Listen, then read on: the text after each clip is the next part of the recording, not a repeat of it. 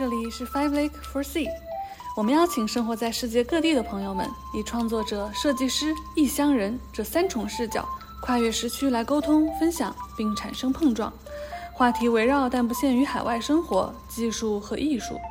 希望能带给你来自五湖四海的陪伴和故事。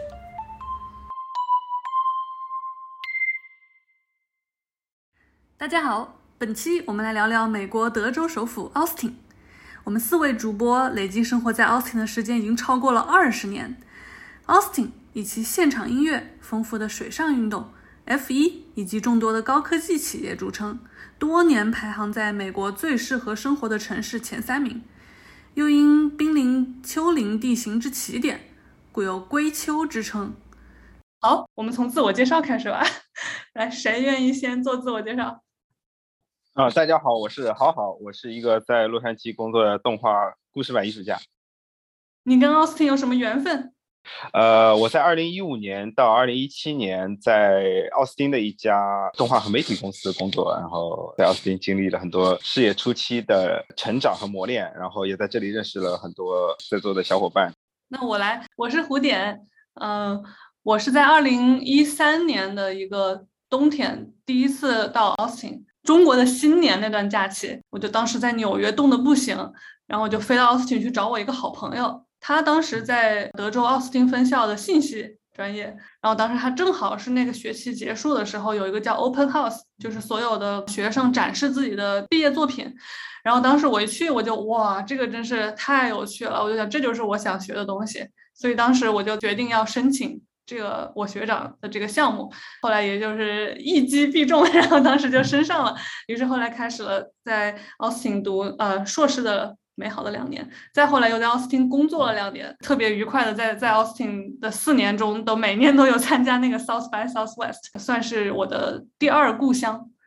嗯，大家好，我叫 Stan，然后我在 Austin 这边算是住了有七八年了，然后我来美国大概一共是。啊，八九年的样子，就等于两年读研究生。当时是在亚特兰大，在佐治亚理工读人机交互。后来毕业的时候，找到了一份在 Austin 这边的工作。当时是在 IBM Design 在 Austin 这边的这个 headquarter。本来我对 Austin 是基本上没有任何的了解，因为从来没有听过这个城市。后来真正搬过来 Austin 这边工作生活。工作是呃从 IBM 换到麦肯锡，然后现在马上要换到 Salesforce 啊，但 Salesforce 是直接是远程工作，所以换了三份工作吧，等于，然后住的地方也是换了好几个。本来以前一直是去年之前一直是在奥一直是在奥斯汀北边住 North Austin，因为很多科技公司都在北边。后来在去年 pandemic 去年年初的时候，在 South Austin 这边买了一套新房，就体验了很多新的地方，感觉又重燃了在奥斯汀生活的这个乐趣跟喜悦。大家好啊，我的名字叫听听啊，我是二零一三年的时候来到奥斯汀，然后在这开始读拉美研究，就是拉丁美洲研究的硕士啊，那个时候。也是我们的主持人胡典同学来到奥斯汀的第一学期，那那个时候他没有讲，他和我还做了一段时间的室友，然后后来我们的友谊从那儿开始，然后一直到现在都是好朋友。啊，我在拉美研究两年毕业了以后，选择继续留在奥斯汀读社会学的博士，所以一共在奥斯汀已经生活了快八年的时间，在这个城市有比较多的。来自五湖四海的朋友，然后也看到很多朋友来这里，然后离开这里，然后也对这里的，呃，户外生活以及比较运动方面的，还有拉美文化方面的生活比较了解，然后希望待会儿和大家多分享一些这方面的经历。太给力了！先说好的，对吧？Austin 它好在哪儿？为什么我们都这么喜欢 Austin？像你们待了这么多年，都还是觉得 Austin 这个地方挺不错的。我可以先抛砖引玉啊！我对 Austin 最强的一个印象就是，我认为这真的是一个特别友好于你新来美国的，作为一个刚开始的阶段。待的一个地方，因为第一它很便宜，它相对来说物价比较便宜，税比较低，然后它又非常的开放自由，然后人对人都非常的友好，然后这个友好的感觉就是我有一次走在街上，那时候刚刚开始上学，然后戴着一顶那个有小鹿角的帽子，结果当时有辆跑车从我旁边呜开过去，然后突然急刹车，把我给吓到了。然后那个跑车上突然把窗户放下来，然后就对我说：“Hey, I like your hat。”就是这种让我觉得哇，就觉得他们就特别友好那种感觉。然后所有人他都不会对你的任何行为什么指指点点之类的，因为这里聚集了很多的怪人。你们也来分享分享你们最喜欢 Austin 的地方吧。我对长辈当街搭讪，好吧，这个一一一段小艳遇分享给大家。女的，女的那个是吧？一段小的友谊哈。我觉得奥斯汀给我的印象是，它作为一个德州的中部城市，它有很多新新的机会，对年轻的人啊，呃，就有很多的空间。包括我也是在这里找到了我第一份比较长期的工作。然后就我产业来说吧，就是呃，动画、游戏和电影产业在德州的发展相对来说都是嗯比较快速，然后对这个公司来说都是比较友好的，有很多很多的这样的机会。然后相比别的别的地方，呃，我个人就是比较注重吃吃喝喝了，呃，其他也没有什么大的追求。奥斯汀作为一个并不是特别大的城市，它汇集了很多各个国家的呃美食文化在这里聚集的。啊，还是可以的。虽然说比起像洛杉矶和纽约，可能没有那么多的选择，但是呃，作为一个中国人，还能吃到哎比较地道的中国美食啊，或者说日本日本日本拉面啊什么的，我觉得是一个特别有意思，就是能够体体验到很多文化交交融在一起的地方。啊，我觉得文化交融这一点，感觉是印象比较深刻的，因为我刚刚来美国读。研究生的时候是读的拉丁美洲研究，然后来了奥斯汀以后，发现奥斯汀是应该是在美国境内的一大拉美族裔，还有就是新来的，嗯，新来美国的拉美人聚集的其中的一个地方，所以。在我的同学还有朋友里面的前两年里面，大部分都是来自拉美的，同都是国际学生，然后都是来美国刚不久，所以所以大家之间的关系也相处的非常好。像胡典说的，就人与人之间的距离可以比较随意，但是也比较亲近。然后有时候你会和他们发生，嗯，很多不一样的。互动在那个时候就会觉得比较新奇，因为刚刚来美国不久，比如说参加各种各样的 party，或者是呃参加各种各样在学校里面参加各种各样的讲座，还有一些嗯新的展览呀，或者是什么。每一年的十月底的时候，美国它自己有万圣节，然后在奥斯汀就会有一个比较大的墨西哥的万圣节，也就是 Coco。那个电影里面讲的墨西哥的那个亡灵节的那种庆典，那我就记得我第一学期在奥斯汀的时候，就在一个墨西哥美术馆去参加参加了这样的一个活动。然后当时其中一个比较好玩的项目就是他用颜料来给你画脸，就像 Coco 电影里面你们看到的那种 design，就是那种设计。所以当时我就觉得，嗯，奥斯汀算是一一扇门，就带你走进去了以后，可以看到一些不同的文化，可以看到美国本地的文化。当然这里的主流美国人，呃是比较年轻的，以白人居多的，以及在科技行业工作比较多的一些年轻人，嗯，也有来自世界各地的年轻人，有点像一个大学城。因为我当时处的环境就是在大学里，比较就和大学里面的人的交往比较多，所以那个时候觉得印象非常好。呃，两年以后。在快要读博士的时候，我其实有很多不同的选择去其他的地方，啊，后后来我还是选择留在了奥斯汀。就像好好刚刚说的一样，我觉得其中很大一个原因就是感觉生活比较舒适，因为想到前面有五六七，现在是第七年的时间，然后要读博士，当时就觉得一定要在一个让自己不抑郁的地方读博士，因为我听说很多。很多同学在读博的期间，因为学业也比较辛苦，然后压力也比较大，就很容易抑郁。所以我觉得一定要在一个暖和的地方，一个自己比较熟悉的地方，同时也已经有了嗯很多好朋友的地方，在在这儿留下来，然后同时也有一些不错的好吃的好玩的，以及一定的户外活动的地方啊，最后就留在了这里。后来陆陆续续的认识了很多好朋友，以及我大学最好的朋友也来这儿读博了。后来也经过胡点的介绍，认识我现在的先生，所以就是后来留在这儿，就感觉一切都比较顺其自然。恭喜恭喜！哎呀，这个真是我在 Austin 完成的最大的成就了，没有之一。胡队长业务广泛，好吗？恭喜恭喜！对啊，真的是，我觉得就是分享这个 Austin 好在哪里之前，先感谢一下胡队长，这个带给我们的这个这样的一个机会，然后能够介绍大家这么多朋友认识。嗯，那我我觉得像跟大家刚刚讲的几点，Austin 好的这个地方，像生活很舒适，然后啊好吃的什么，就是虽然说不像湾区或者纽约这样的特大城市这么多吧，但是也是有很多不错的选择，然后工作机会有蛮多。我个人的感觉就是，像 Austin 它。算是一个大概是二线城市这样的一个地位吧，在美国就人口来算，但是它有着可能跟一线城市能够相媲美的工作机会啊，还有各种各样的这些好吃的好玩的呀。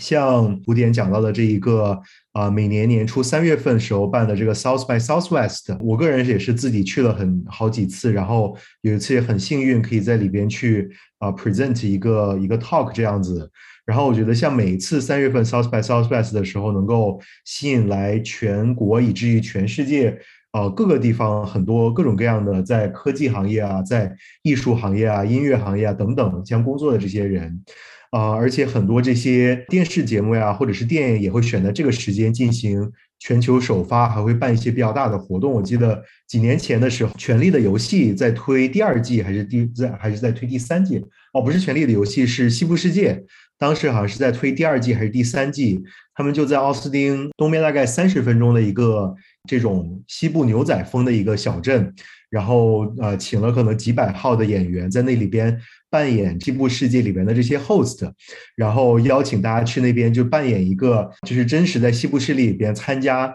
啊这个乐园的这些游客。啊，就是有办这样的一些活动，我觉得就是每年都有这样的机会，在奥斯汀就可以参加到很多这些世界级的一些活动呀等等。还有一点，我个人感觉比较深刻的是，像我来奥斯汀之前，在亚特兰大读书，关于个人安全，就我们我当时去亚特兰之前，很多学姐学长就说，你出门在外一定要。背着二十美元的保命钱，就虽然我自己很幸运没有经历过，但是我有很多周围的朋友在街上走着走着就真的被人要钱啊。然后再早先几年，还有同学就是啊无意中被这个街上火拼的匪帮火拼的榴弹打中，就有这样的一些事情。但是像这样的事情，我在奥斯汀啊一来是很少听到，二来我自己在奥斯汀生活了七八年这么长时间，也基本上没有遇到什么。觉得就是自己的这个人身安全受到威胁，当然可能一方面是因为这个城市的历史，毕竟是一个大学城，可能相对来说历史没有很多其他的城市这么悠久，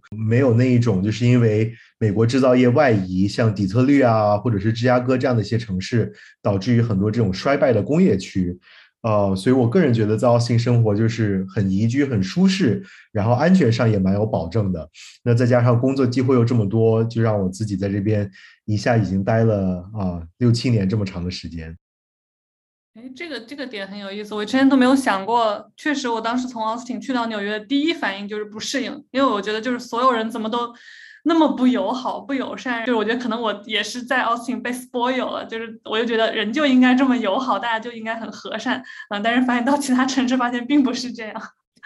对，我觉得就是就着就着就着你刚刚讲的这一点，我我个人因为之前是因为工作呀，或者是朋友，就经常去纽约那一边，然后我个人的感觉就是在纽约。可能我出去玩一个周末，或者是一更长的一段时间都没有问题，有很多好吃的餐厅，有很多好玩的展览等等。但是如果叫我长期在纽约生活，我真的没有办法忍受，因为我觉得在纽约啊，甚至是哪怕在湾区这样的地方生活在那里，就是你有很多这些工作以外额外的这种压力。那我觉得像这些是我在 Austin 并没有怎么感觉到的，感觉在这边生活就是。蛮 lay back 的，然后蛮宜居的，就是可能平时也没有那么大额外的压力。嗯，不说这么严肃的，我们民以食为天，我们来说点轻松的。来来来，大家推荐推荐，在 Austin 有什么好吃的？我在新加坡的这个书店里，居然看到了一本书，上面就是写的德州奥斯汀的美食，所以我相信这个奥斯汀的美食肯定是享誉在外的。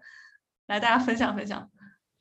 哦，我觉得就是说，德州第一美食就是 barbecue。然后在美国南方各州，其他地方的听众朋友不要觉得你吃的 Texas barbecue 就是 Texas barbecue，好吗？只有真的在德州吃的 barbecue 才是美国南方的烤肉。然后美国南方烤肉有一个特点就是量特别大，然后就是特别粗放，标准老几样，嗯，有烤烤香肠，然后烤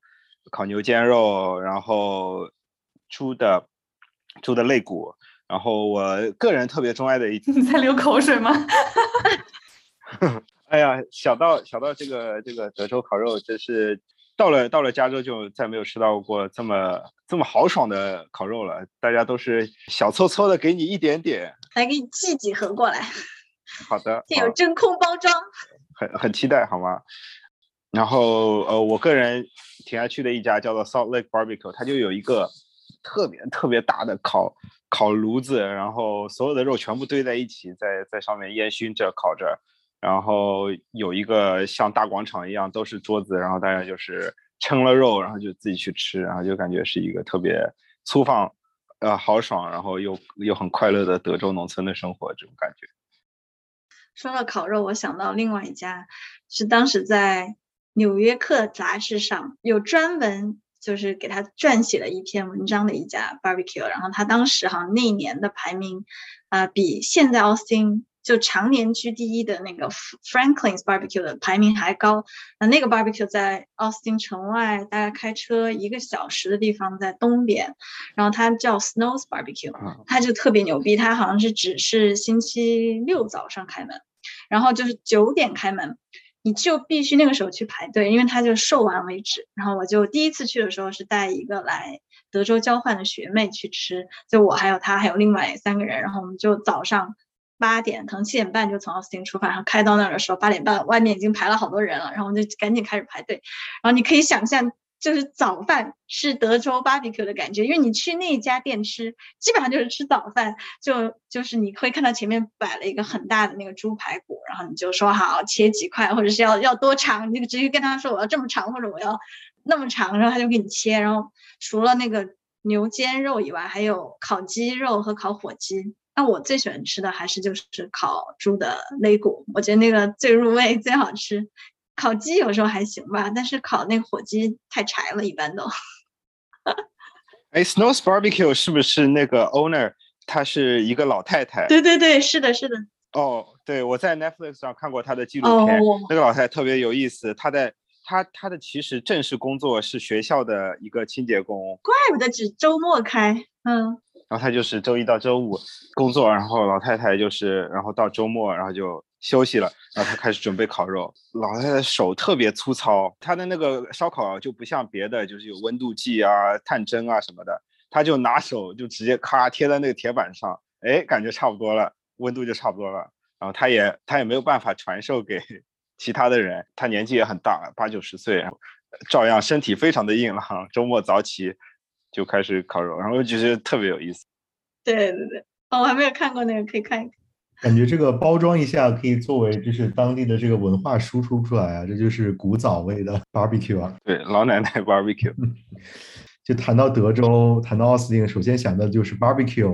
啊，刚刚好好讲的那个 Solid Barbecue，啊，我没记错的话，他们在机场有一家店，新开的。然后它机场那家店的话呢，除了可以让你点普通的这些 barbecue，你还可以买一整条的这个啊 beef brisket，应该是牛腩肉烤好的那一种，然后真空包装封装起来，然后方便你带上旅途，然后回家探亲等等。所以下次有机会你再来。Austin 的话，可以在机场里面打包一条。然后 Salt Lake 它呃，它的本店就离 Austin 还蛮远的。然后那家店我记得它是可以，它有一个选项，你是可以吃 unlimited 的，就是你想吃多少就吃多少。然后三十多块钱一个人，然后他们还可以自己带酒。很像那一家店，就是虽然很远，但是很多人都很喜欢去吃。就我觉得 Austin 市里边也有很多比较好的这个 barbecue 的选择，像嗯，像刚刚听听提到这个 Franklin's Barbecue。确实就是就是那种每天去排可能都要排啊，就当然是在疫情前了，每天可能都要排啊一两个小时才能买到的这一种。然后还有另外一家叫做 La La Barbecue，就是 L A 那个 La Barbecue，他是 Franklin Barbecue 的这个 Pit Master，就是可能主要烤肉的那个师傅出来之后自己单干啊开的一家店，也是在 East Austin 这边。然后在 Austin 这边有一个叫。Statesman 的一个杂志，每一年都会排 Top Fifty 还是 Top 多少的这个德州 Barbecue 的排行。然后 Austin 的这个在 Austin 以及 Austin 周边的这些 barbecue，基本上每年都能够在排名榜上前十上面，可能至少占个两三个的这个位置吧。然后我看他今年全德州排第七的是 Franklin，啊，然后 Stone Barbecue 好像是排第六还是排第几？然后 Austin 好像还有一家新的，我我自己没有吃过的排第五，然后还有一家更新的叫 Interstellar，这个我看他排到了第二，啊，有机会想要去尝试一下。对，还有一个我想讲的就是，如果大家来德州吃 barbecue 的，其中的有一个习惯啊，因为德州人特别的大方和豪爽嘛，不像别的地方，哎，我点这个东西，点了那个东西，你可以到一家 barbecue 烤肉店，就说我没来过，我也不知道，你能不能都给我先尝一下？他就会给你切各种各样的肉，然后哎，给你尝个香肠，爱不爱吃？给你尝个牛肉，爱不爱吃？给你尝个猪肉，然后你觉得你爱吃什么，然后你就再点什么就行。对对对，就除了免费尝以外。还有一些店，就中午的时候，他一般就快要卖尽了。然后他快要卖尽了以后，他最后还剩的那些肉，他就不会按他的那个价钱卖了。然后他就会说：“好，我们最后还有六个人，我把它分成六份，每个人给我十刀就可以了。”然后有一次 去 Franklin Barbecue，本来要排队嘛，排很久，然后我们就中午去，中午去，当然是别人给我说的，我自己没有去哈，就是我先生他中午去，中午去以后他还带一个朋友一起去，然后那个时候正好他们就看到。没有多少肉了，那你们剩下的人呢，我就给你们分。然后他就给剩下的人每人分了好大一块，就是他们两个男生可能吃了一共两顿都没有吃完那个肉，就然后就只收了十块钱，就是那种很豪爽的，把最后剩下的全部就分成了几份，然后分给大家就可以了。这是一个比较好的诀窍，以后可以午饭的时间去这个各种烤肉店排一排。而且也比较危险，去晚了就只能看别人吃十块钱的肉了。是的，是的，看运气。对，除了除了烤肉以外，我在奥斯汀觉得比较好吃的还有就是拉美菜系。我觉得这个一定大家如果来的话，一定要去尝一尝。嗯，拉美菜系的话，就是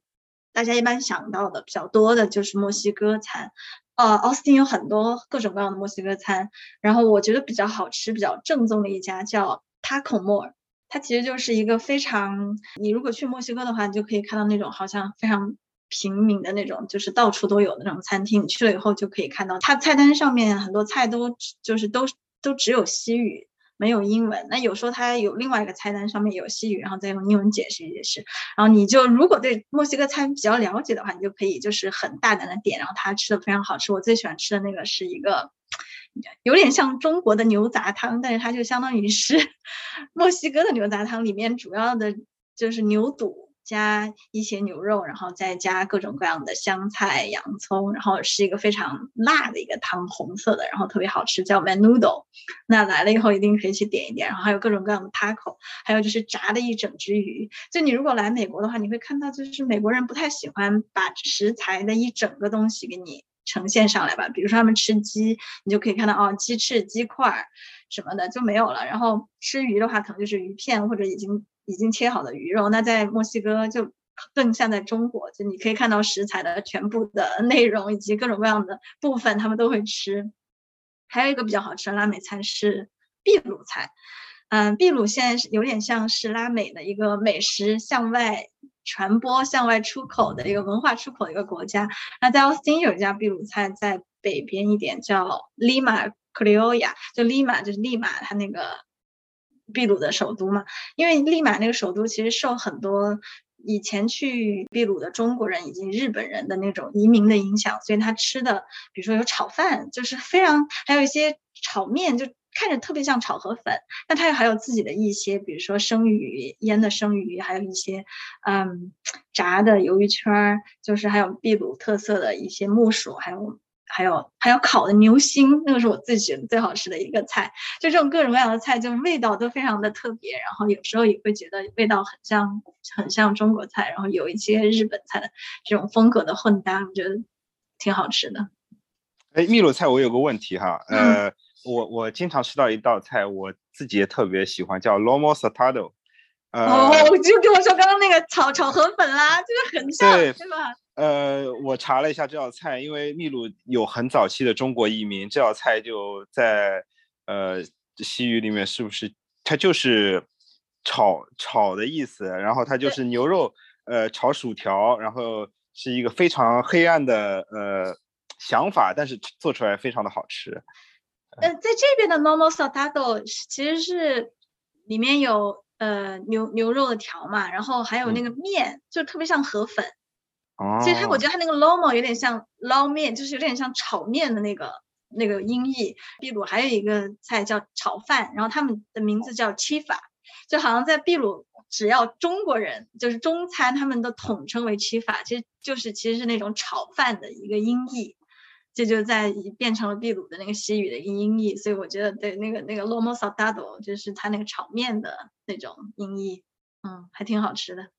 听你第一个提到的这个啊 taco more，我看它里边还有卖 tortas，就是有点像墨西哥式的肉夹馍。我之前有一次就是我们开车去马尔法那边的路上。不知道是经过了哪一个边境小镇，然后在一家这个 墨西哥的一个餐厅吃到的，然后当时觉得真的特别好吃，因为他用的那个饼就是不像中式的那种饼，它有点像是就可能西式的那种啊，就怎么描述呢？就那个饼好像有一点点炸过。然后再吸上这个里边夹的肉的这个汤汁之后，就味道非常的棒。关于好吃的这个，我觉得还可以可以提一点，就是因为奥斯汀这一边就是很多年轻人啊会搬过来，然后呃，我觉得尤其是最近几年出现了很多这种比较创新的这种就是一些新潮的混合菜。然后举一个例子，就是有一家餐厅在 South Austin 叫做 Loro L O R O。然后像这家餐厅，它是就是 Franklin，就我们刚刚提到这家 Austin 排队非常多的这个 barbecue 店，跟 Uchi 就是 Austin 这边比较出名的一家日餐，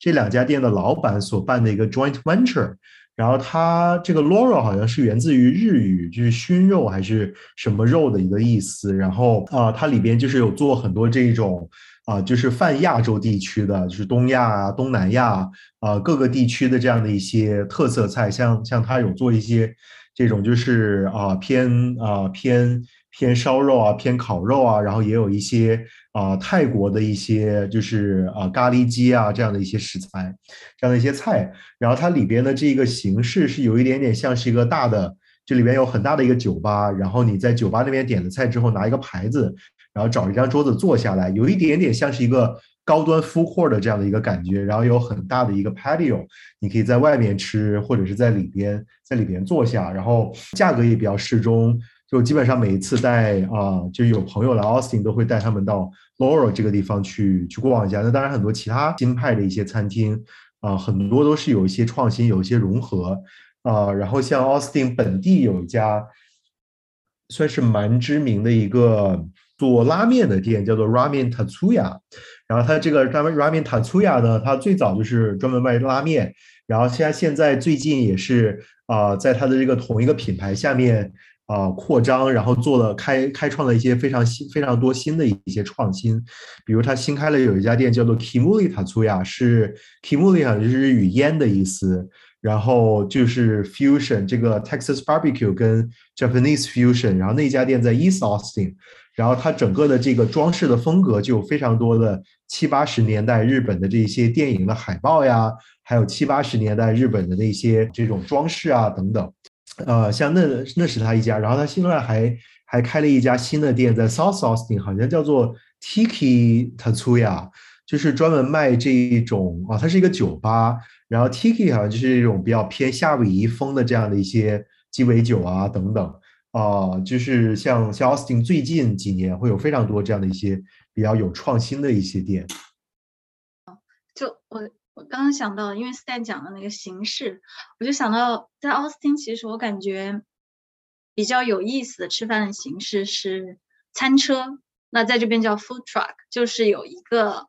他们的整个厨房就是在一个车辆改装成的。厨房里头，然后他们一般就是几个餐车会呃聚集在一个地方，然后那个地方一般是室外，然后就会有一些桌子、一些椅子，你就可以坐在那儿。然后你同时有比如说三四个餐车，你就可以吃不同的东西，然后大家都一起坐在那些室外的桌子、椅子椅子上。然后我觉得这个比较方便，就特别在疫情期间也不太敢去室内的饭店吃饭，然后我就去了好几个这种在外面的餐车，然后在 Austin。南边有两个比较有名的地方是这种餐车，一个叫 Cosmic Coffee，它是在南边的一个攀岩场就攀岩馆的外面，然后其中就上面一共有三个不同的餐车，一个是卖墨西哥早餐的，一个是卖炸鸡翅的，就是炸鸡翅，然后还有一个是一一家卖烤肉的，他那个。餐车那个地方就是直接在熏肉、烤肉，然后就可以直接闻到它的东西。旁边又像斯丹说的一样，旁边有一个酒吧，然后你进去的时候，你可以去旁边的酒吧点饮料，然后在这三个餐车那儿点吃的。然后我就上次去了一家，就是吃那个鸡翅，我本来。就它那个鸡翅有那种有点像国内的辣变态辣这种各种不一不一样的等级。本来我在美国吃辣的经历就是，因为我是四川人，就什么都不说了。我来美国吃辣，每次他们说这就是最辣的，我一吃啊没有感觉，一点都不辣。什么？然后我去了以后，他们就说好，我们有这个辣，这个辣，最后有一个变态辣。我就说不管三七二十一就点变态辣。美国人都是都是吃辣方面不行，然后点了变态辣，然后同时还加了几个变态辣的那个蘸料。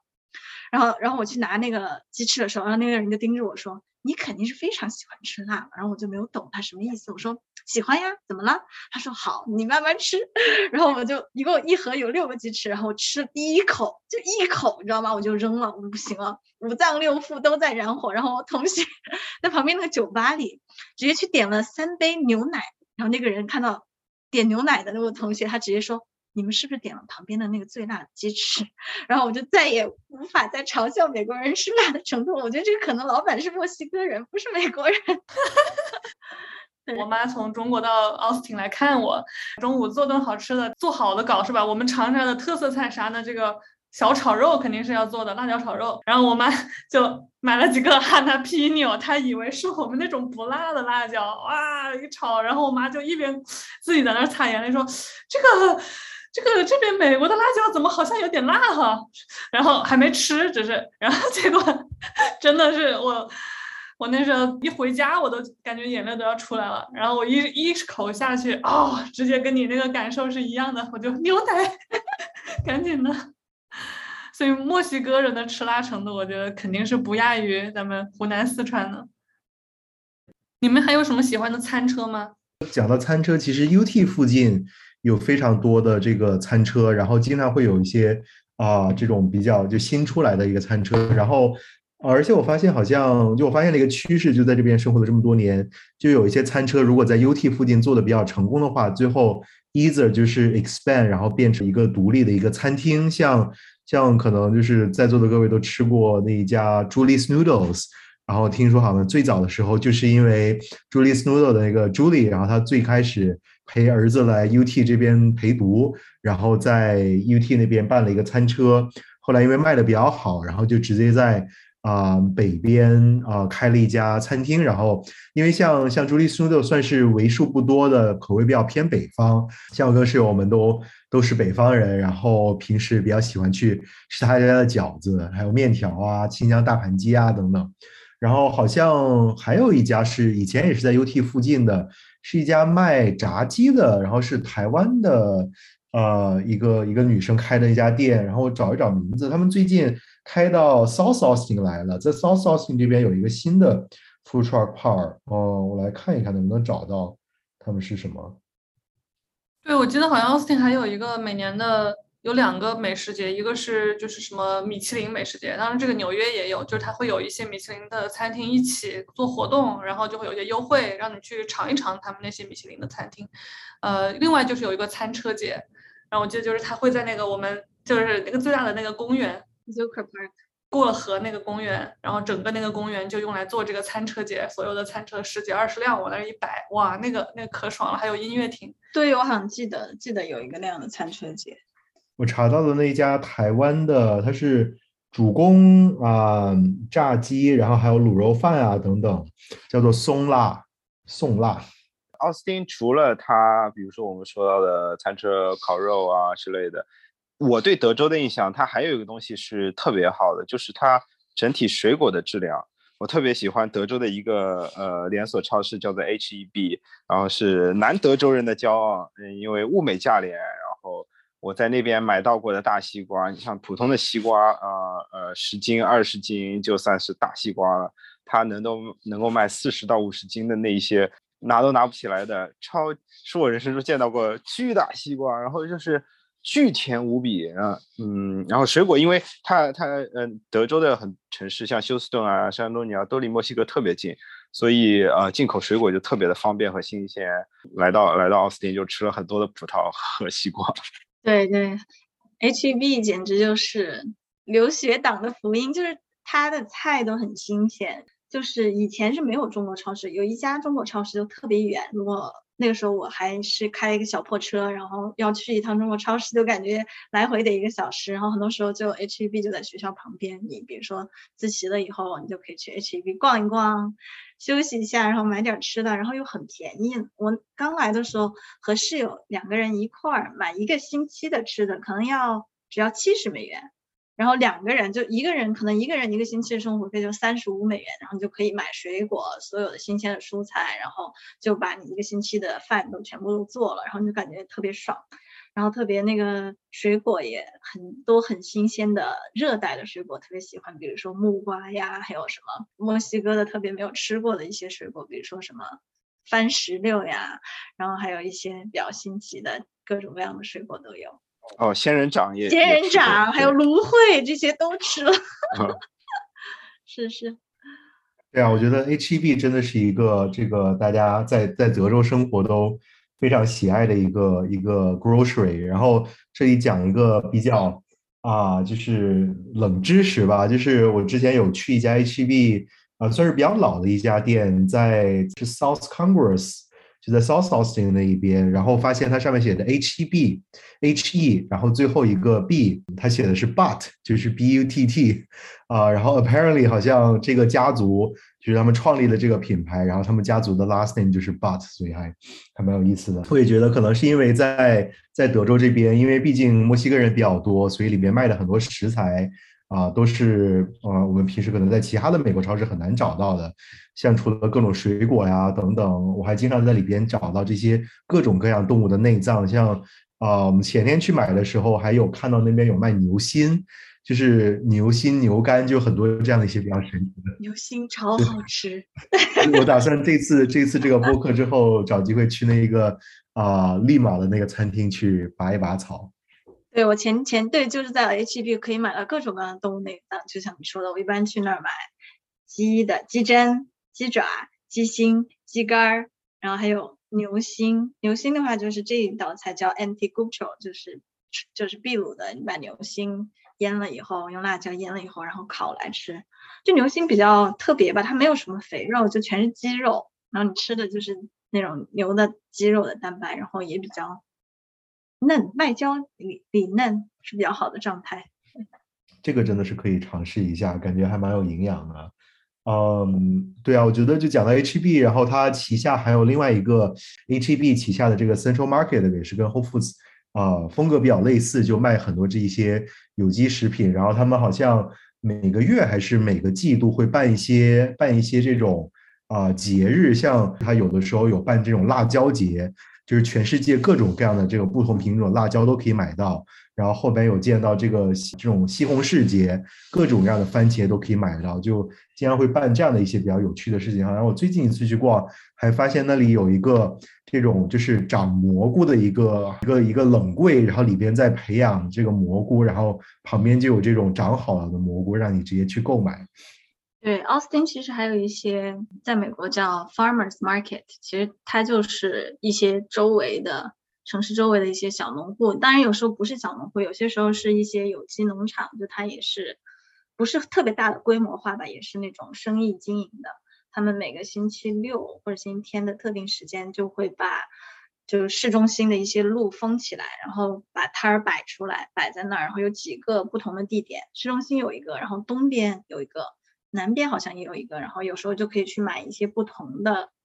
菜，比如说可以买到新鲜的鸭子，或者是一些新鲜的兔子，还有就是各种各样的副产品。有有一次我去，我就在美国什么地方都没有见过猪油。有一次我去 Farmers Market 就看到有，你可以买罐装的猪油，然后那就特别神奇，然后就买了，挺有意思的。然后哦，对我还想说，就是我最近在，就是说到吃的嘛，我最近在学校有一块小的。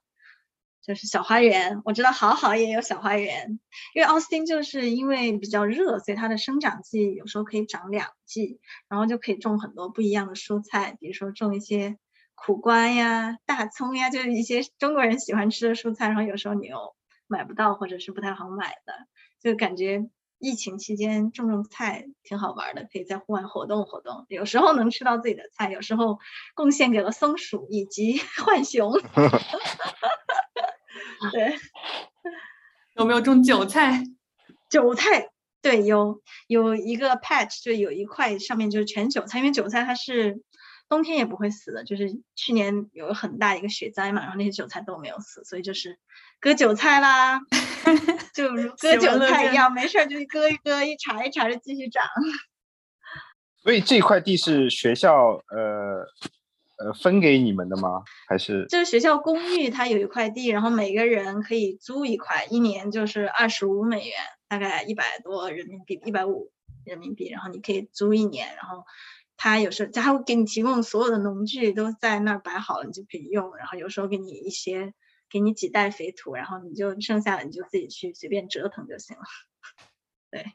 这个真的真的感觉还蛮还蛮有趣的，嗯，就是可以在学校的这个啊田里面，然后租自己的一块地，然后种自己想吃的东西。然后我觉得是自从 pandemic 之后，啊，就是看到就就是在这个啊朋友圈啊或者在 Instagram 上面，眼睁睁的见证了很多朋友自己家的这个茄子越长越大呀。自己家的这个南瓜、冬瓜等等，然后越长越多啊，嗯，我自己也稍微有尝试，但大部分情况下都是有一些，比如这个超市里边买来吃剩下的葱，把这个葱根儿种起来，然后或者是拿这个芹菜根儿等等去种起来，但是很多时候就是要不然忘了浇水，或者是被松鼠给刨掉了，最后。可能就是能够顺利成长的就只有葱，我觉得下次我还是多挑战一下韭菜这样比较简单的韭菜跟葱这样比较简单的一些作物。对，美国我觉得呃这些还是挺方便的，超市有的时候就会卖一个大盆儿，然后呃买回来只要往里面浇水，它就是会长，比如说像番茄啊之类的都给你种好，完了你就放在自家阳台上，只要勤浇水就能有收获。啊，对对对，可以的，对，因为你有时候很多东西都不用从种种子发，你就去店里买一个长好的苗，然后你回来就给它移栽一下，那样的成活率比直接用种子种出来的成活率高很多。这就是很多可以折腾的。对，而且我觉得就是想讲到这个这种就是社区啊，或者是学校里面的这个地。哦，像像我自己，就是以前在北边住的时候，当时这个可能周围几个小区在一起，这个 community 有一个有自己的一片这个田地，但是我当时没有在里边种，而且其实在这个啊，就是社社就是这种郊区啊，或者是在 suburb 这边。啊，住很多家都有自己的院子嘛，然后像啊，像我自己在啊奥斯汀开车也经过了很多这样的这些 community 的这种这种田这种地，所以就是感兴趣的小伙伴，either 可以在自己住的地方，如果没有的话，周围的这个社区也很可能有这样的地去体验一下。对你说到这个，我就想起我上一次大概是两年多前回了一趟 Austin，然后当时是有个朋友他在那边找了工作，然后安顿下来，他就带我们去参观他的这个大别墅，他就跟我们说：“你可不知道这个别墅，我说这么大，三层，然后有个巨大的院子，我说你买这么大房子，他说因为越大越便宜，他说他在那边研究了半天，发现那些别墅就是。”小的反而更贵，大家都想买小的，大的很可能觉得比较难打理，嗯，又就难收拾，然后那个院子你还得除草啊什么的，然后他那个院子大到就是经常会有小鹿过来光临他家，还拉点鹿屎来到他家呢，就就到这个地步，然后就只要三十万美元，当时我就震惊了，你想这个价格你在中国能就很难买到这样的比较大别墅，但是新加坡就更加不可能了，羡慕。哦，但对几年前和现在可能又有点不一样了，因为因为如果聊到房市的话，就是在正好在疫情半年以后，然后就房市就有点涨得特别厉害。对，Stan 可以聊一聊这个起个头。对，我觉得简简单提一下吧。我觉得确实就是像像你们刚刚两个提的这一点，我觉得确实在 Austin 啊，我或者德州 in general 吧，我觉得可能这种是房子超大房子。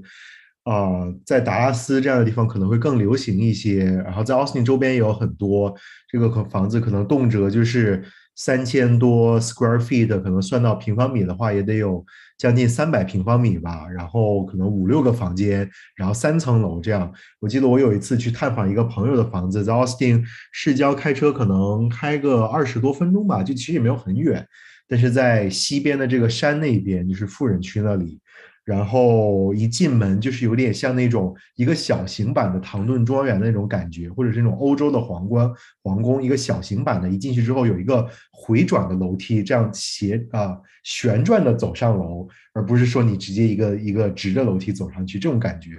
然后我觉得就关于关于房价，确实就是呃，就尤其是疫情开始之后，因为因为降降息，然后。啊，这个房贷贷款的利率比较低，然后美国各地的房市都有了比较大的增长。我觉得奥斯汀可能算是其中数一数二，按照这个增长的量来说的吧。那除了利率低之外，还有非常非常多的人，他们尤其是在科技行业工作的，都可以在美国任何的这个地方工作。然后很多人就选择搬来奥斯汀啊。那奥斯汀的房价，如果是说按照二零。二零二零年的这个数据，二零二零年可能下半年的这个数据来说，当时这个房子的中位数的价钱大概还是啊三十多万，可能三十六、三十七万。那然后只只是过了一年，这个房子的中位数就已经涨到了将近五十万的样子，就可能是一个超过百分之三十的一个增长。我自己就是也是有有一点体会吧，因为我自己新的这套房是从二零二零年的。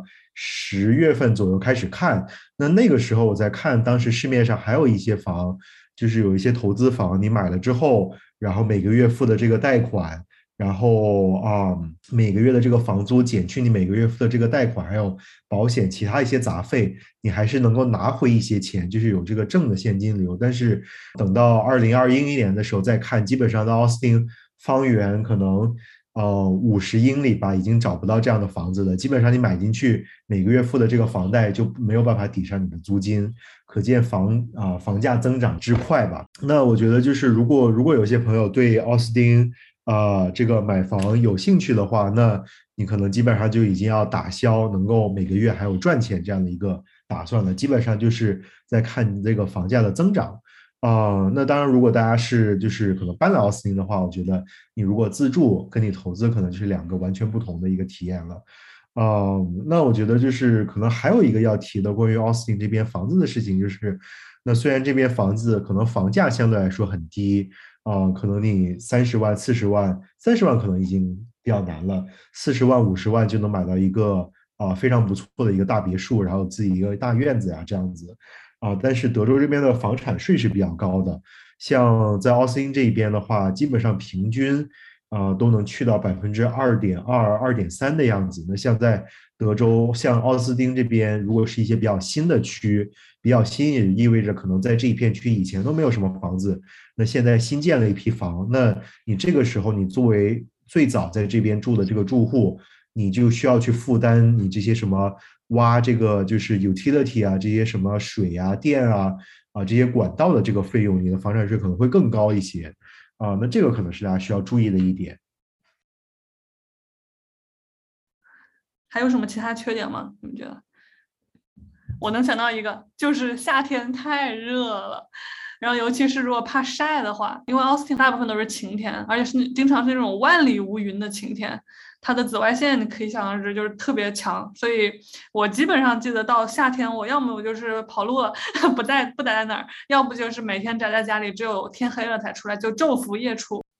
对，说到热，我觉得呃，我当时对奥斯汀温度的感觉是我以前在加州的时候，夏天可以在车里煮鸡蛋，然后到了奥斯汀就可发现可以在车里煎牛排，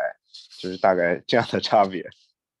对，就我觉得。奥斯汀有一个特点，就是你夏天可以一直待在空调房。那我们学校就是德州大学奥斯汀分校的图书馆的夏天，你是绝对不能穿短裤在里头的，你在里面简直是冻得发抖。夏天的时候在里头要穿就是一件，你一般穿了短袖，外面还得再穿一个外套，然后穿长裤。然后它就是因为特别热，所以美国人这一点我觉得特别不好，就是空调开的很大。那它空调的话，我后来了解到，它开空调的那种标准都是根据穿西装打领带的，就是男性工作者他们的这些人哈，穿西装打领带、穿长裤的这种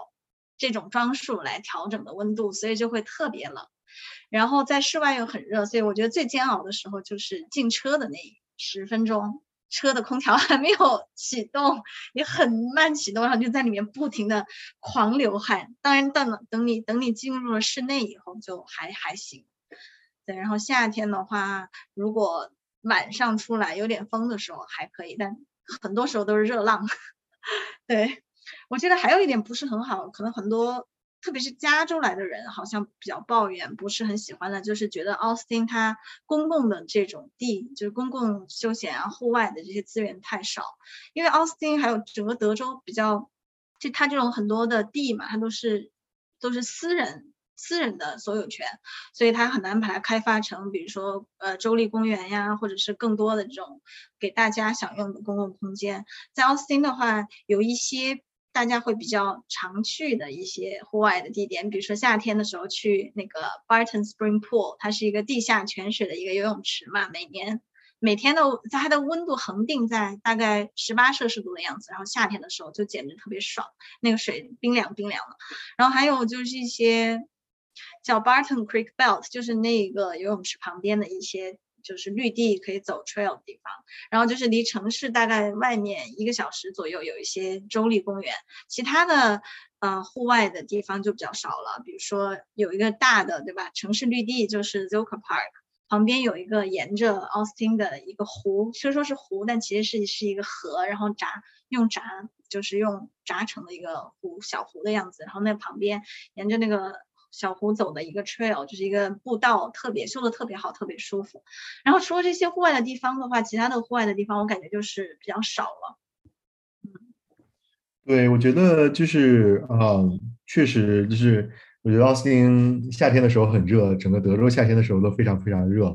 然后我我基本上跟胡点的这个做法是一样的，每到夏天的时候就躲到。这个其他一个比较凉快的地方，像我最近的两年，基本上夏天正好有一个月时间，会跑到我啊西雅图的朋友那边去住。我有一个前 Austin 前室友，然后他搬去西雅图那边了，啊，就听听提到这一点，我觉得确实也是很多，就是尤其这个 pandemic 开始之后，很多加州人就搬来奥斯汀。然后之前在网上有看到一些文章，就是这个搬来奥斯汀之后。就是说奥斯汀有哪里哪里不好，其中就确实有很大一点，就这边可能没有什么这种特别大的一些自然公园啊等等。那我个人觉得就是啊，就确实奥斯汀不像加州有很长很多这些这种风景优美的，像这个优胜美地啊，或者是像这个啊，就是这个太后湖啊、Lake Tahoe 啊这样的一些。这种就是国家级的这种啊，这种这种景点，但是我觉得奥斯汀有很多这种，就是一些 neighborhood parks，就它这个公园它可能就隐藏于你跟那个 neighborhood 之间，周围都是住宅，然后你去那边就是可以遛遛狗啊，然后可以小 hike 一下，就虽然可能没有什么特别这种绮丽的风景，但是平时锻炼一下跑跑步什么的还是完全可以的，而且很多这些 neighborhood park 它。就基本上就是，就可能如果你住的近的话，可能你开车甚至走路过去几分钟、十几分钟就到了。像我印象比较深刻，在西边有一个，呃，叫什么呀？我可能要查一查这个名字啊，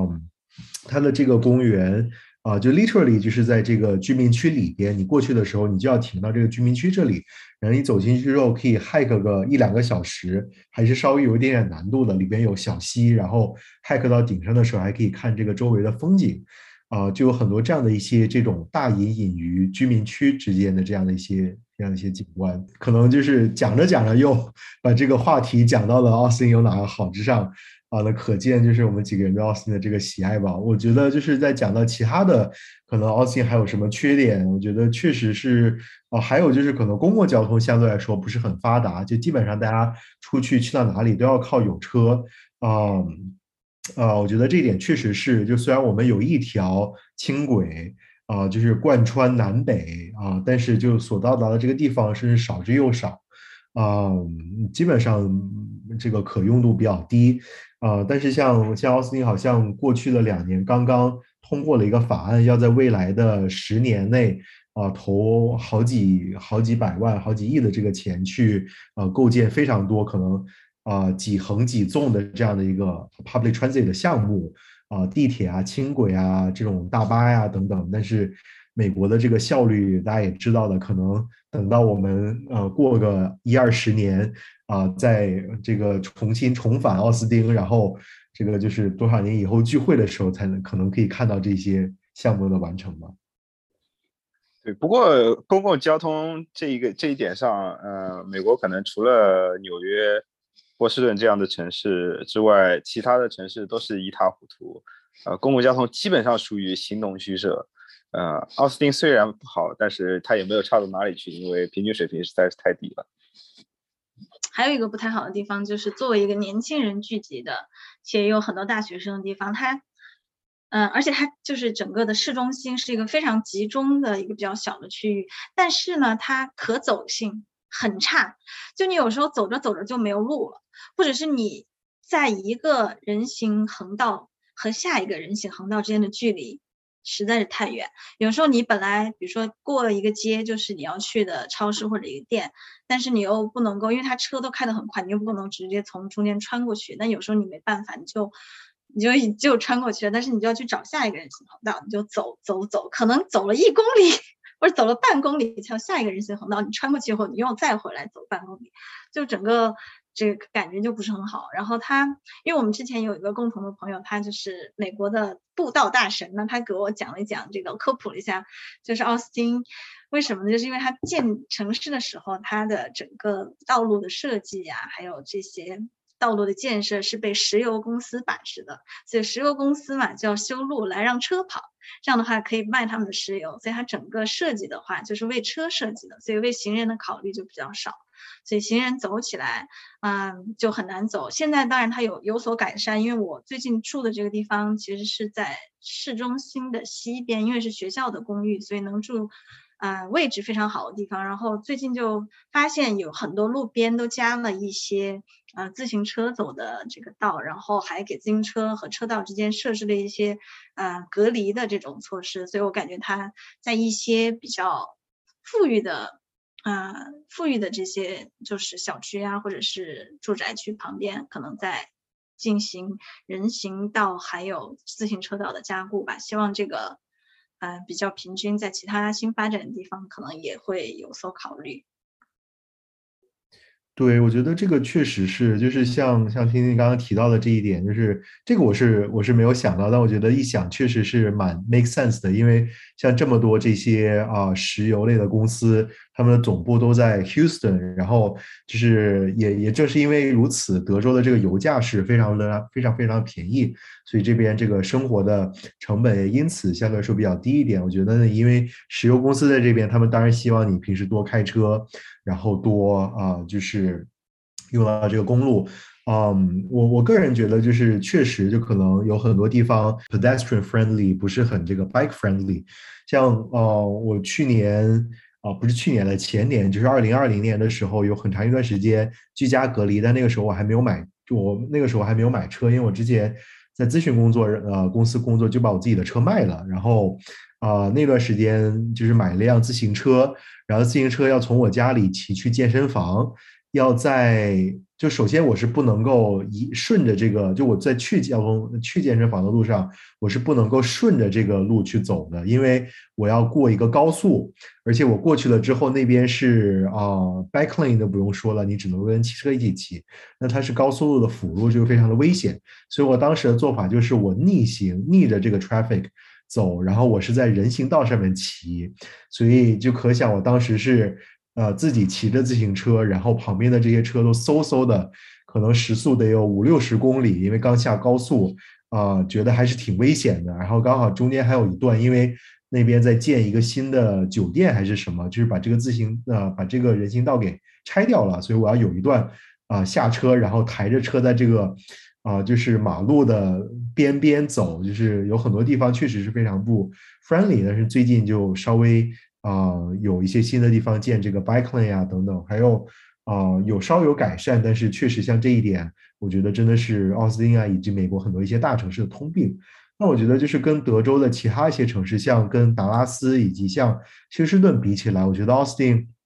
比较好的一点是，至少在 downtown 这一边没有很多这种非常复杂的。就是左右八车道啊，然后就是很多这种高架天桥，非常复杂的这种高架系统，在当趟以及当趟附近去穿过。像如果你们就是去过达拉斯或者在达拉斯这边经过，你去当趟那边，就是经过的时候，你会发现有非常多这种就是五六层的高架，然后在当趟这边穿城而过啊，经常开车过去都很容易开错路。我觉得至少在奥斯汀。它的这个高速路线比较简单，就两条平行的高速南北向，然后在南边在北边有这种东西向的高速穿过去，在当趟这边没有非常多的这些就是四纵发达的这四这种什么就是五纵六横的横横竖交错的这样的一些呃公路系统。哦，如果你骑单车，我就你骑单车的话，我跟你说个冷知识。我之前我的老板他骑单车上上班，然后跟我们讲了一个轶事，就是他拿出了一张纸说：“同学们，骑单车居然也会收到罚单，因为他闯了一个红灯。”就是对，就是他看周围没车，他就骑过去了，然后就被一个警车追上来了。然后他就干嘛呢？然后警车说：“你干嘛呢？你不知道你闯红灯了吗？” 对，那我觉得就讲到这个，就是啊，这个瞎扯一下，就是美国的美国的自行车真的很贵。我我之前在买的时候，在网上一搜，就随随便便找的那些比较好看的自行车，我觉得至少都要啊，可能五六百起吧。如果是比较高级的，可能一千两千这样的一些自行车都都有，所以真的是。也是很烧钱的一个爱好，我觉得可能也是因为这个原因，警察觉得啊，你看骑单车的肯定很有钱，说不定这辆自行车比他比这些很多人开的汽车还要贵。啊，还有个方法就是来德州大学奥斯汀每年的校内拍卖，可以买几十块、几块钱的单车，因为学校里面停了很多单车嘛，然后每年的夏天或者是毕业了以后，就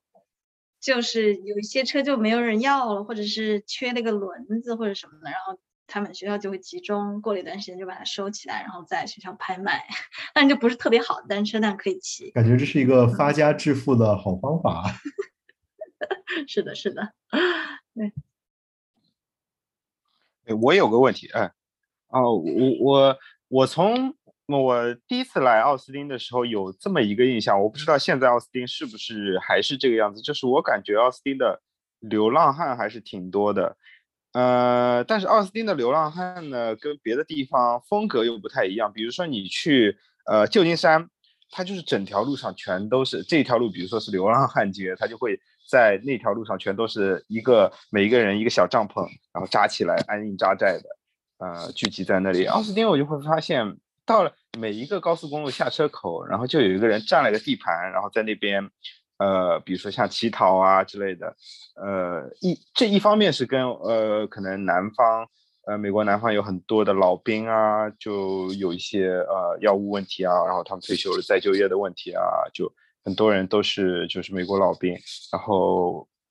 我不知道现在是不是还是这个样子，但是我觉得还挺神奇的，感觉每一个路口都有一个人站着，然后这就是我的地盘，然后我每天都在这里打卡上班，要一点小零钱，对，嗯。对，就是，嗯，以前有几个地方，就当趟有一个，就在市中心有一个奥斯汀的市市政府，然后在市政府前面有一块在河边的人行道，然后在那儿的话，你可以看到很多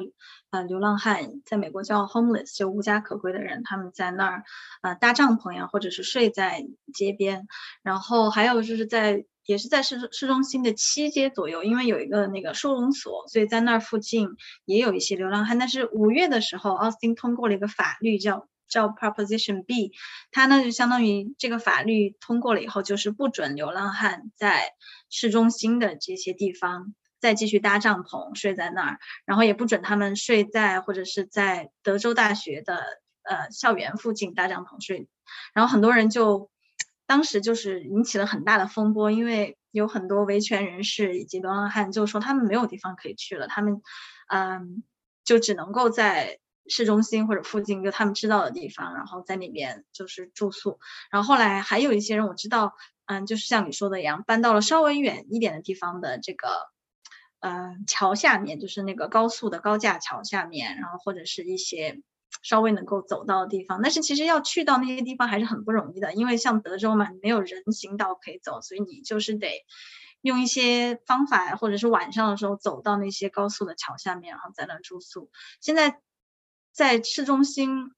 他他强制把这些人移除了，就是不让他们在那儿睡，但是很多人又回去继续睡。然后后来奥斯汀政府就说通过了一个呃一个措施，就是想在城郊或者是有一个地方就建一些集中的那种。廉租房就其可能是不要租金的房，就收容性的房子，然后让这些流浪汉住进去，然后给他们一个周转周转的住住宿的场所，以便他们后来再进入社会。但现在好像这个计划正在进行，也还没有还没有实在，就是还没有实际的把他们搬到那种周转性的住房里面。所以，所以现在这些很多流浪汉好像又回去。我上次经过。啊，市政府前面的时候又看到一些人，还有一些帐篷在那儿，所以我感觉他们好像就是和政府之间在在进行各种各样的商议和 和对协商。对，我觉得就是就美国的这个 homeless，我觉得呃，像奥斯汀确实是有这样的一个问题。我之前可能在北在北边就是 suburb 这边住的时候，倒没有怎么感觉，因为。啊，就是像北边那边交通也比较不方便，然后周围这些什么设施都需要开车去。那像很多 homeless 的话，无家可归者，他们自己也没有车，就可能啊，就很少人会到北边的这些就是比较偏的一些地方去住。但是自从搬到了南边，离当趟更近之后，啊，就离我们家最近的那一个天桥下面，当时就就是每次经过都看到很多这个无家可归者在后面。啊，住在那里。那后来，像刚刚听您讲到，通过这个新的法律，啊，就是扎营非法化之后，就很多人就啊搬走了。那当然，时不时还会有些人再回来。啊，而且我还注意到，就是像啊，像有一些这个公交桥下面啊，就是比较可能车流量跟人流量比较大的这个啊，就是。啊，这个路口这里就是警察或者是市政人员在这些平时 homeless 人驻扎的地方装了很多这些塑料的柱子，就可能隔了这个一米，隔了一米，隔了两米就装了这样一些柱子，就可能把这个空间给间隔开来，就免了一些比较大的帐篷驻扎在那里。那像这样的一些高流量的地区，后来就基本上没有见到什么人在回去那里了。但是后来我有注意到，在一些啊，就是像我们知道这个高速路它。跟旁边的辅路有一些绿化带隔离，然后有些高速路它是下沉的，然后啊，就有些 homeless 是在这个靠近高速路的这一端的这个隔离带那里面，里边就是驻扎。我觉得其实还是挺危险的，因为如果一个不小心就是走到下面的高速路的这个路上，还是还是挺危险的。对啊，但我觉得就是可能 Austin homeless 的这个问题，还是需要市政府好好想办法去找一些办法去解决。嗯，对，哎，我个人有一个观察，就是因为我去过不少城市，然后我见到过，比如说像洛杉矶的呃呃流浪汉和旧金山的流浪汉，他们就缺少统一的管理，然后就你一旦走到呃有突然发现有很多帐篷在那边稀稀拉拉的驻扎在那边，然后你就会觉得很不安全，然后就有一种。不想往那边走的感觉，唯一给我呃有不一样感觉的一个城市是新奥尔良，然后新奥尔良的城市它规定，就比如说你在立交桥的下面你可以驻扎，但是呢，你你一定要用比如说规定的帐篷，然后你不能完全的挡住人行道，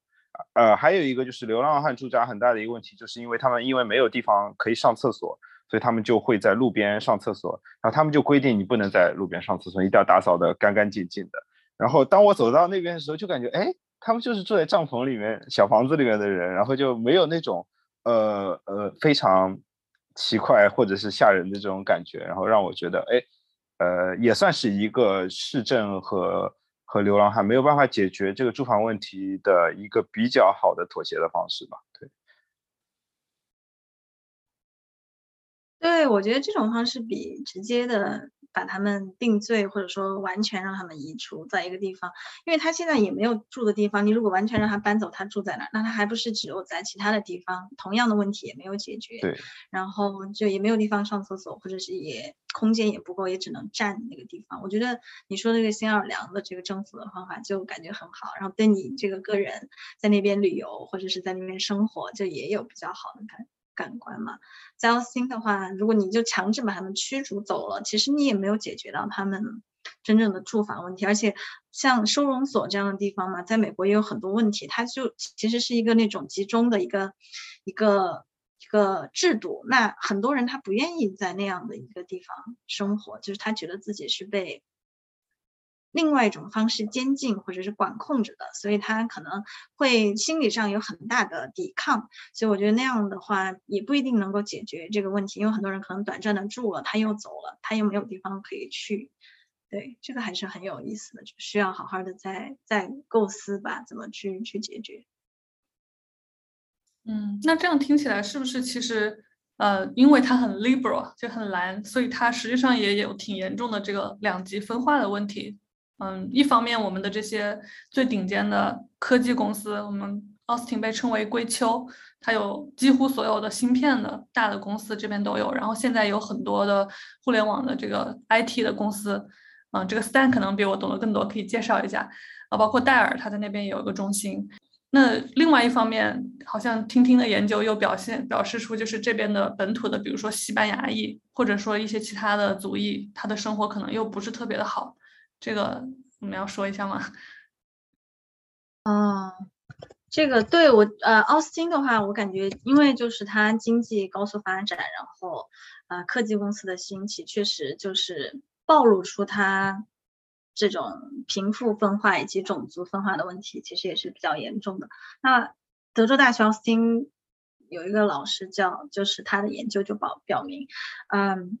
就他叫 Eric。Ten，他的研究就表明了，奥斯汀是美国这么多的大城市里面唯一一个就是，嗯，少数族裔，尤其是黑人，他的呃数量在下降的大城市。因为在美国，我们知道，因为比如果是比较。嗯，自由，还有就是这种大城市嘛，一般都是少数族裔聚集的地方，比如说纽约啊、波士顿啊，然后还有就是各种西班牙裔，然后黑人都比较多，因为因为在这种大城市里面，一般都是比较偏蓝的嘛，然后那些少数族裔也是就是偏蓝的这些投票的人，但是在奥斯汀的话，他们就是在下降，因为很大的一个问题就是奥斯汀不停的在向外扩张和发展，然后特别是往东边扩张，然后在奥斯汀的东边，也就是。I 三五这个高速路的东边，呃，历史以前以前的话，就是传统上来说是一个黑人聚居的地方。那随着城市往那边发展，然后那边的地价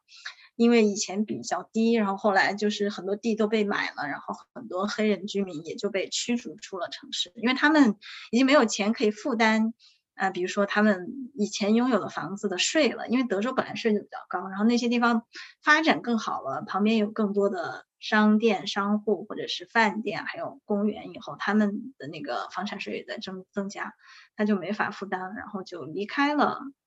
嗯，奥斯汀，或者是被驱逐到更更远的市郊，或者是就是离开了这个城市了。所以我感觉就是随着奥斯汀的发展，还有就是这个方向的发展，它的。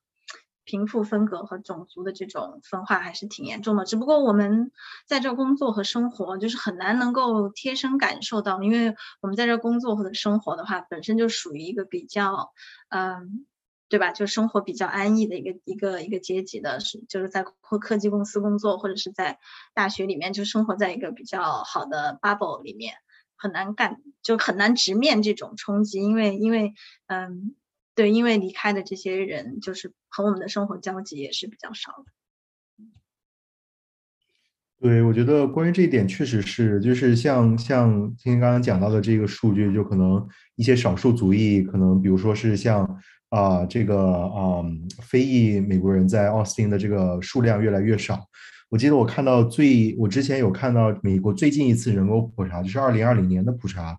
数据好像是去年的时候，二零二零年的时候刚出来。奥斯汀这一边的人口增长啊，首先人口增长的数量很多，然后这个绝对数量增长最多的是白人啊，然后如果按比例增长的话是亚洲人。那我觉得这个基本上可能也符合像我们这几年在奥斯汀生活的一个直观的感觉，就可能感觉这个城市越来越白了。那相应的，就是因为亚洲人越来越多，所以在奥斯汀这边的一些餐厅啊，或者是一些超市啊，也变得越来越多。那这些都是比较好的一些感觉。但是相应的，这个城市可能也变得越来越没有那么的 diverse 了。那可能像以前，啊，大家觉得奥斯汀这个地方就是非常的酷，然后非常的非常的奇怪，非常的 weird。你可能做什么样一些奇奇怪怪的事情都没有人会管。但可能现在我至少我个人个人感觉，就是这些娱乐呀，或者是一些餐饮啊等等，也越来越怎么讲，就是有点偏，就变得越来越白了。就可能是那些就是这些酒吧呀，或者是什么这些，就是啊，就整有一点点像整个城市在经历一个。gentrification 这样的一个过程，就好像 East Austin 或者是其他一些地方在经历 gentrification 的这个过程一样，整个城市也在经历这样的一个过程。嗯，对，但但我觉得就是这一点，就是就是要说，就是完全完全就是我们自己作为这个科技行业或者是这个领域的一个一份子来说，也很难推脱推脱其咎，但是。就我觉得，其实自己也在思考，就是你作为一个个人的角度来讲，有什么东西是自己可以去做的。嗯，我觉得想了一下之后，也也没有找到一些比较好的答案。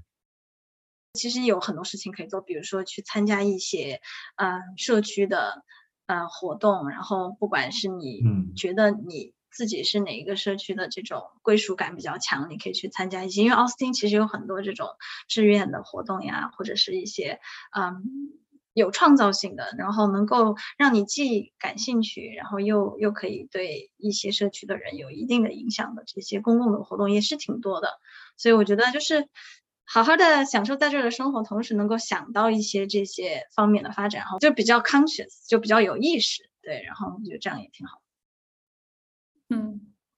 说到这个，正好我推荐一个，我知道 Austin 它有一个 designer 的 community，他做了一个叫 Austin Design Week，每年都会有。然后我之前参加过一年，他的那个活动就是会有很多 facilitator，就是很多就设计界的这个 professional。我觉得 Stan 你也可以考虑去申请当那个 facilitator。然后他当时我记得就是在这个 I 三五的嗯东边儿，就是我记得当时在一个。呃，非多非常多的黑人，还有这个蜥蜴的一个社区里面，然后我们就在那个地方一起开了一天的这种讲座，就会一先是开讲座，然后他下午就是一个实践环节，他就是说我们现在当前面临的这个是市生化的这个问题，然后我们有没有什么办法可以去解决，然后就把我们所有人分成这个每个组有五个人，我们就到街上去采访，采访这些开店的人啊，采访这些警察呀。然后这些，然后我们去了解这个社区的情况变迁，然后大家有什么问题，然后我们再回到教室里面，然后再一起来分享一些可能的设计的方案。我觉得这也是一些挺好的途径。嗯，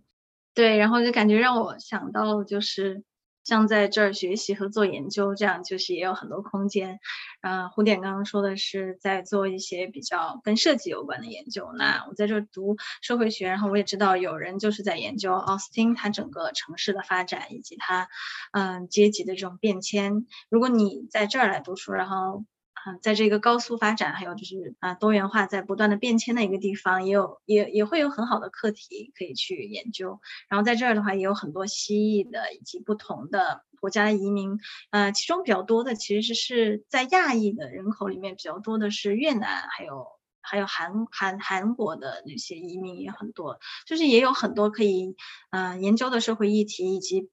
以及不错的学术和工作的资源，所以我觉得作为一个学生来这儿的话，其实能够嗯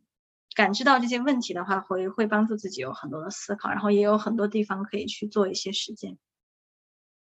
嗯，我记得当时我查那个 UT Austin，就是德州大学的呃。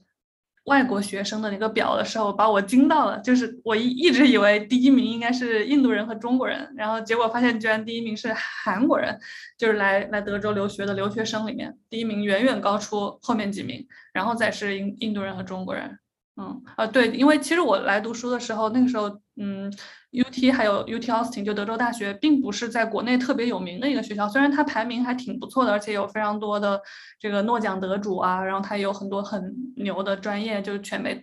前几的专业，但是它在国内好像不是特别有名气，所以来的中国人不是特别多，这个也是一个优势啦，比较好申请。对对，我觉得它是因为它是。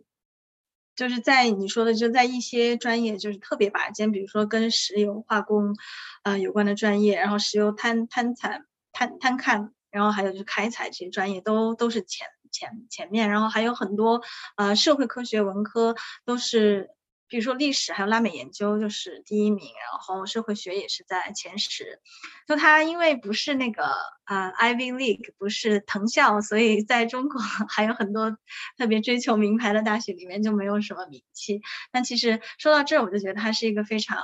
实用，就是哎那叫什么划得来。哦，性价比高，性价比特别高的一个学校。就你来了以后，你就发现，其实 UT 大学，UT Austin 大学，它就是很多大学都有自己的这个基金，就 endowment，就是你作为一个大学，你啊，比如说校友的捐赠，还有就是你以前这个学校啊收到的拨款呀什么的，你都会存到存到一个基金里面，然后进行投资，然后进行管理。反正 UT Austin 这个学校的基金是全美排国排排名第二的，这就仅次于哈佛。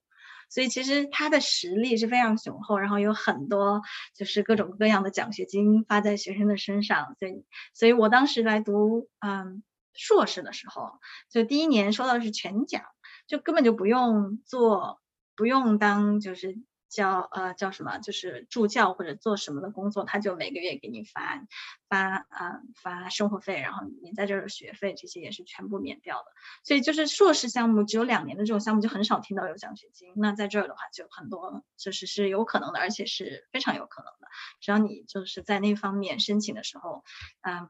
比较优秀，然后写的东西大家都很认可，然后你的嗯就是经历也很很出色的话。就有可能拿到比较好的奖学金。当然，我们这里的听听同学也是行业翘楚啊，有可能到了别的学校 也是拿全奖，走到哪里全奖到哪里。对，这个我觉得真的是蛮厉害的，因为读硕士拿奖学金，这个真的是太厉害了。我我我觉得就是关于 UT 这边，虽然我自己没有直接接触过，但是像我对他的一个印象就是他啊很多的这些就是啊理工科呀，或者是一些这种。啊，这种就是面向工业界的一些专业啊，也非常的厉害。像我知道应该是统计还蛮厉害的，然后工程学院，然后像之前胡点所在的这个信息技术学院也很厉害。然后，而且我像我了解到的，就是像 UT 的话，UT Austin 它跟这种产业界跟工业界的结合非常的多。像我之前在 McKenzie 这边，我们有跟 UT 啊的商学院还有。应该就是信息学院还是还是设计相关的这个学院有合办一个课程，当时这个课程就是直接请了大概啊可能商学是十几个商学院十几个，然后啊可能这个设计学科的话是十几个，一共三十多个学生，还有十几个工程学可能四十几个学生到我们啊麦肯锡的这个啊 Design Studio 这边去上课。然后整个这一个学期上下来，可能一起做一些课程这样子。像我知道，就是有听说 UT 有跟其他很多这些公司有类似的合作项目。然后好像我之前还看到一些广告，就是好像 UT Austin 也有在办一些这种，就是这种 design 啊，或者是 programming 的这种 boot camp。所以就我觉得通过这样的一些间接的信息啊，了解到就是这个学校，如果你是对啊想要来美国啊读书，然后留下来工作。那是一个，就你知道有这样的一个跟工业界结合非常紧密的一个学校是很有帮助的。他我走了以后，他新开了一个新的 school，就是 New School of Design。他这个 school 的那个定或者说新他创立这个的是之前 Austin Frog 在 Austin 的分部的老大。我们最后一段我觉得可以就每个人推荐几个，你如果有朋友来 Austin，你一定会带他们去，就你特别喜欢的几个地方。要不我先来。首先，我很喜欢一个叫 Mount Bonnell 的一个小山丘，就是它在上面可以在一边看到整个 Austin 下面的河，然后河边的很漂亮的别墅。那个河是叫什么河？Colorado River。OK，是 Colorado River。对，就是那你在。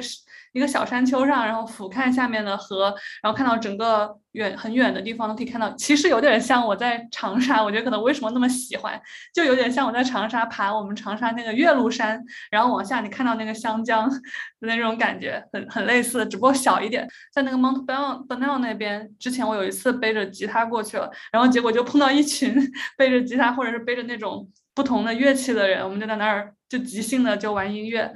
所以留下了很多美好的回忆。嗯，另外一个我很喜欢的地方是呃 Castle Hill，我不知道现在呃你们还没有去过那个地方还在不在？就 Castle Hill，它是一个顶上是也是一个小的山小山坡一样的地方，然后它顶上有一个城堡，然后有人就把这个城堡买下来了。它好玩的不是这个城堡本身，而是它下面有一些呃竖直的、垂直的一些空间，然后这些空间就成为了一个涂鸦公园。就不知道从什么时候开始就成为一个涂鸦公园，它也开放给大家去涂鸦，然后那边就有特别多的这种涂鸦艺术家在那边不断的去创作很多漂亮的、有趣的、新奇的各种各样的涂鸦艺术。然后我每一次去它都不一样，因为就每总是会有新的涂鸦盖在上面，盖把那个旧的给涂掉，所以它是一个动态的流动的一个博物馆的感觉。它好像已经被拆掉了，我记得好像我上一次二零二零年什么时候去逛的时候就已经被围起来，然后我看到。Google 上面二零二一年十月份的照片是已经就是有很多被这个推土机给铲掉了，不知道是不是要改成什么新的这种 luxury condo 等等。但是就像这个涂鸦墙啊，好像是以就是图片啊那样一个形式啊，被在很多这些一些 studio 展示过。就是虽然它可能已经 physically disappeared，但是这样的一个啊文化遗产可能还是存在于很多人的心中的脑海中。嗯。是我我那些照片看来，说不定都成为了一些啊 绝无仅有的一些档案。嗯，然后除此之外，如果去 Austin 玩的话，一般我们都会带大家去那个 Capitol，因为 Capitol 那个建筑它很有特色。就是我听说过一个故事，说这个呃，因为 Austin 是德州首府嘛，就你知道每一个首府它都会像白宫一样，它会建一个有点类似于白宫的一样的那样的建筑。然后结果他们说，这个 capital 原本呢，最开始建的时候就是指着说美全美最高的建的，结果建好之后呢，居然被超越了，被被另外一个州超越了。然后他们说那怎么办呢？我们可不能输是吧？然后他们就在那个 capital 的那个顶上又放了一个很高的一个天使的一个雕塑，然后最后还是最高的，就是咱们这个 Capitol 是最高的。然后那地方就是风景比较壮阔，但是对我来说，我最喜欢它的地方呢，就是因为这个 Capitol 前面啊，它有四个宠物小精灵 Pokemon 的 Stop，然后你在那边就可以站在同一个地方，同时就是不停的得到补给，然后在那边还可以打，有一个 Gym 可以打。然后我就记得刚开始宠物小精灵那个 Pokemon Go 特别火的时候，我去到那边。简直是万人空巷啊！因为那个地方就是你同时如果插三个那种补给的话，就插到那 那个樱花飘落。然后我记得当时整条那个道道上站着、坐着、躺着，无数的人就是在那儿抓小精灵。然后大家还在讨论：哎，你哪个对的？你哪个对的？然后我就记记得那个盛况的时候，让我特别的震撼。嗯，最后就是推荐一个我很喜欢的餐厅，叫 Kome，呃，K O M E。它是一个吃呃日料的寿司，还有一些日本的小吃的一家店。然后那个店它好的地方，我觉得是因为它那个老板，就是我不是提到在新加坡看到过一本书嘛，就是讲奥斯汀美食的。我翻开看，真的居然就有这家店，我当时还挺震惊的，因为这家店规模很小，我还以为它不会有人知道。就是他那家店里面，嗯，老板之前就叫 Take，他从从头到尾一直都是他在经营。他的那个理念，我觉得就是要。让大家感觉就客客人感觉到开心舒服，呃，从体现在哪里了？比如说，就是我们有几次就是我自己点错了，我想点那个鳗鱼，结果点成了就是海鳗和呃淡水鳗有不同嘛，我自己点错了，然后我跟他说，哎，这个好像不对，然后他就又免费又送了我一份。就是正确的，就是我想吃的那个寿司。然后或者是有一次他那个给我点了一个炸的那个虾，结果虾头稍微没有弄好，他又给我重新炸了一份。然后最后就是我吃 生日的时候，我在那儿一个人吃饭，然后那个老板就在那儿，呃，就跟我聊聊聊了两句。然后我说，哎，这今天我生日呢。然后老板二话不说，马上送了我一个红豆冰淇淋，然后说还祝我生日快乐。嗯，就是这种这种感觉特别的温馨，也特别有 Austin 的代表，就是很 friendly。嗯。我们下次去的时候就是，哎，哎呀，那个业务点错了，不好意思，老板。是的，哎，我今天过生日，哎，明天，明天我还过。这个月农历的三次。对，那 Comi 那家店是是蛮不错的，嗯，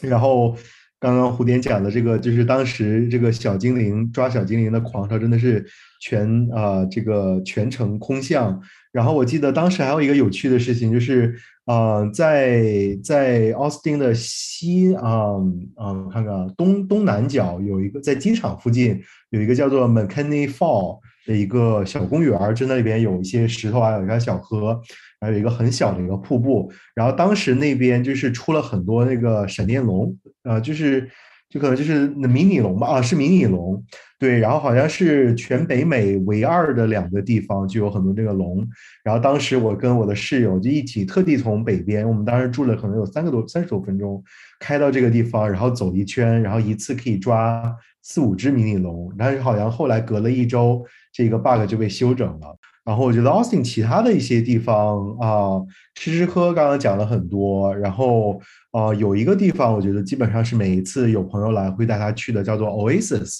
这个 Oasis 呢，就是在 Austin 西边这个科罗拉多河啊上游一边的这个地方有一个大的水库，然后在这个水库边上啊，就是可能靠近悬崖边这里有一家餐厅，就或者是那一个区就叫做 Oasis。在那个地方呢，它基本上是正朝西，所以在日落的时候有特别美的这个日落可以看，因为你面对的是西边一大片的这个就是啊这个啊水库里面的这个水。然后呃，这个餐厅所在的位置又比较高，然后它就是沿悬崖建了很多层的这个望望水库、望湖而建的这个餐厅，啊，但是我几年前去 Oasis 那边吃，就这个餐厅那里吃饭呢，我觉得他吃的就是味道很一般，而且要等很久，因为很多人去那边看风景。但是我对他的这一个啊鸡尾酒印象比较深刻，而且你点他那边的鸡尾酒有特别大，可能得有啊三十厘米高的一个玻璃杯。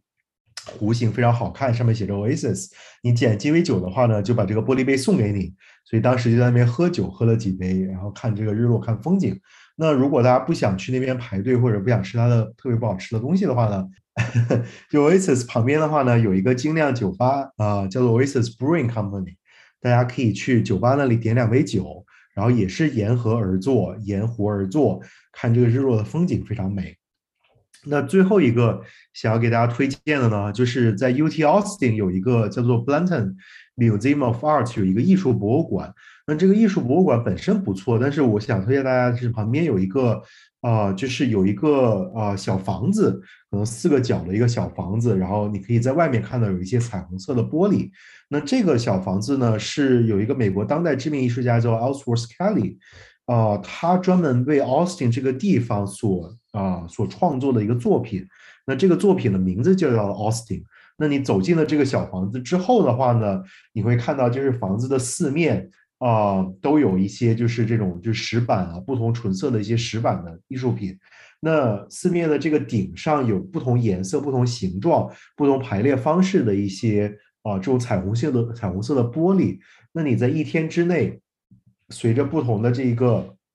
角度的光线所照射进来的这种不同颜色的灯光，看起来非常的漂亮啊。那像现在这个地方应该是要预约的啊，但是预约就是可能一周之内提前一周预约都可以预约到一些位置啊。非常非常就是推荐大家去逛一逛，就看到这个奥斯汀这个就是充满彩色的、充满魔力的城市，让这个知名艺术家给他留下了什么样的一些印象。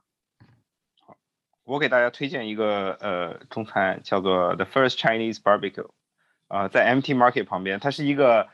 呃非常普通的中中式烧腊吧。呃，我觉得它有趣，它它对我来说比较有趣的地方是，呃，当时我在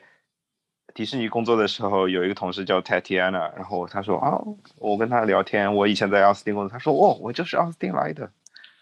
我的妈妈在那边开了一家中餐馆，那家中餐馆就是 The First Chinese Barbecue。所以，如果你下次去的时候跟老板聊一聊他女儿的事情，说不定他能送你一份免费的烧腊。就这点出息。如果报上你生日的话，说不定还有一份红豆冰激凌。你现在上节目打广告。我。朋友来的话，比较喜欢就是带他们去有几个地方。第一个就是比较，嗯，我之前有提到过，就是在，嗯，